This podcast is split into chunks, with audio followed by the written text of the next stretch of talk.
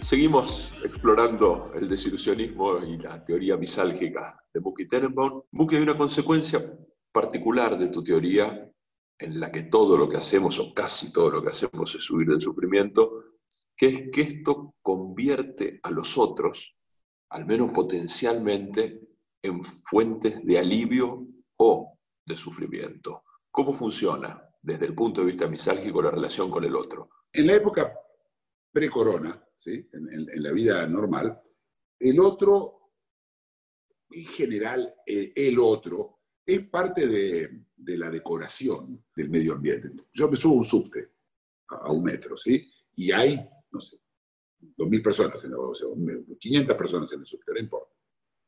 Yo no los miro, son parte de la decoración, ¿sí? Es eso que está sentado, eso que está decorado ahí en, en ese punto.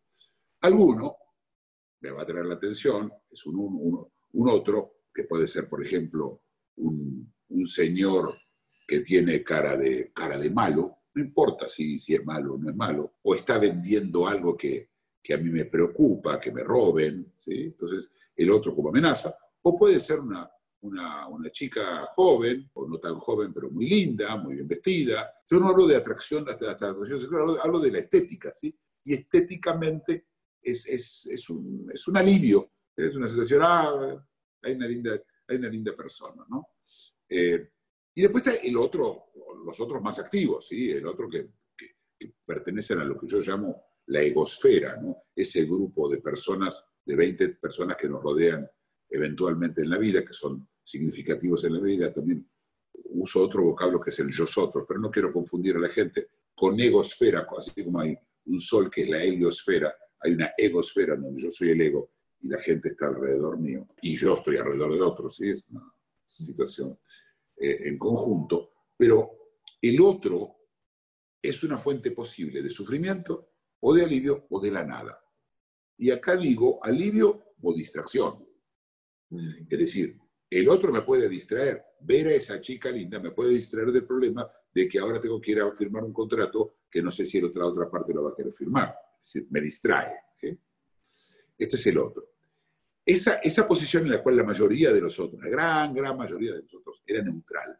No, no, no era, no era más que una potencialidad ni, ni- advertida.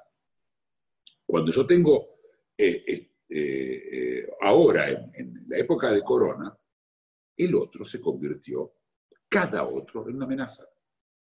Si no es una persona que vive conmigo dentro de mi casa y no se mueve, por ejemplo, si yo tengo un nieto que se va y vuelve, él, el otro es una amenaza, el otro es un posible fuente de sufrimiento.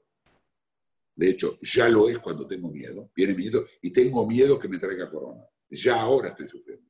Si me trajo corona, más todavía, por supuesto. Vamos a ver si eso fue lo que me trajo corona, porque hay otro problema. Yo puedo adjudicar un sufrimiento de algo que no es. Ah, el señor de la farmacia que estaba, hablaba en voz alta, él me contagió. Tenía cara de ojos afiebrados. Bueno, pues, se me ocurre, ¿sí? Es decir, las cosas no tienen que ser reales. Alcanzan con que yo las viva así. Y el otro como, como ayuda en caso de tener un problema. ¿sí? Entonces, el carnicero es un otro importante en este momento. Para mí, pues yo no me puedo mover de mi casa, el carnicero me tiene que traer la carne. Y es él que me ha dado un alivio al traerme él la carne y aceptar el dinero que se lo mando por el ascensor o que no lo veo. ¿sí? Todos esos actos, el otro se convirtió también en un alivio. Y el otro como distracción, bueno, ni que hablar, ¿sí? ¿Cuántas de estas conversaciones de Zoom que hay son para distraerse? Realmente nadie necesita hablar con gente que nunca uno no habló y tampoco no los extraña, pero ahora es una distracción. Esto es el otro, esta es la posición del otro. Estos son los alivios, distracciones y sufrimientos que podemos encontrar en la relación con el otro hoy. ¿Qué pensás que va a ocurrir de aquí a algunos meses o a un año? Antes de ir a buenos meses y un año, déjame agregarte sobre la pregunta anterior para que se entienda, y es que yo también soy una amenaza para el otro. Yo lo dije esto en uno de los videos anteriores. Yo, el hecho que yo tenga, yo no quiera contagiar a otros, es un problema no menor. Y puede ser desde el altruismo general, no contagiar al otro, a ese otro, o no contagiar a los otros que están cerca mío. No voy a visitar a mi padre, ¿sí? que es un hombre, un hombre ya mayor, porque no quiero contagiarlo. Es decir, posiblemente contagiarlo, quizás, quizás no. Y yo agrego una cosa más, la alineación de la mano, cuando la mano se convirtió en el otro. Mi mano, ahora, me cuentan todos, los grandes científicos, que es un otro.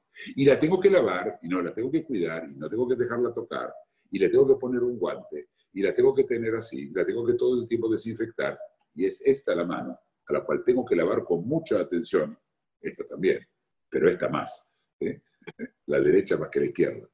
Eh, yo soy ambidiestro, así que en este caso serían los dos, pero probablemente estoy más acostumbrado a la derecha, entonces automáticamente es un enemigo. ¿Qué va a pasar en el futuro? Es que todo esto deja marcas, esto no es gratis. Cuando el otro se convirtió eminentemente en un peligro, y yo me acostumbro a verlo así, algunos van a readaptarse, otros no. Otros van a seguir viendo al otro. Y después hay cualidades de otro. ¿Cuán otro es el otro? ¿Cuán lejos está el otro? Entonces, el chino, que en una época le teníamos miedo que nos contagie, al principio, no sé si algunos recuerdan, cuando empezó, empezó en China, entonces alguien veía un chino y uno se alejaba de los chinos. Esto va a quedarnos en algún lugar. Esto deja marcas, y deja marcas incluso a nivel político. Es decir, el gobierno chino no le hace ninguna gracia que lo estén acusando a ellos de ser el otro que contagió. Y ese gobierno chino que entonces hizo un experimento atómico hace dos días como respuesta a esas acusaciones, verdaderas o no, nadie sabe por supuesto, y amenazas hacia Taiwán con aviones que todo el tiempo entran a su espacio aéreo, aviones de guerra, como aviso de que no se van a dejar llevar. Pero este otro es un problema, el otro de los chinos. ¿sí? Es decir, ¿cuánto tiempo va a ser hasta que un chino pueda hacer puede venir de vacaciones a, Occidente. Chino, japonés, tailandés, porque no tiene por qué ser chino. Aunque yo crea que es chino, va a alcanzar. No, no necesito que sea chino. Hasta puedo imaginarlo chino. Puedo ver a alguien de lejos, a la oscuridad, ese chino. Medio bajito, flaquito, ese es chino. Este problema del otro no se va a ningún lado. Y lo vamos a, a llevar el post-corona. Y va a llevar mucho tiempo si en general lo vamos a poder nosotros. Quizá vamos a tener que esperar a dos generaciones que no supieron el corona, que no vivieron el corona. Me hace acordar que los judíos que salen, según, según la, fantasía de la salida de Egipto, de los judíos, que los judíos salen de Egipto, eh, dice que Dios los dejó 40 años en el desierto porque quería una, una generación que nunca fue esclava, es decir, una nueva generación que entre. Lo mismo acá, la generación que nunca vivió el corona esa va a ser la generación que va a volver a reaceptar a los demás. Esto es así, pequeña dosis. Gracias, excelente.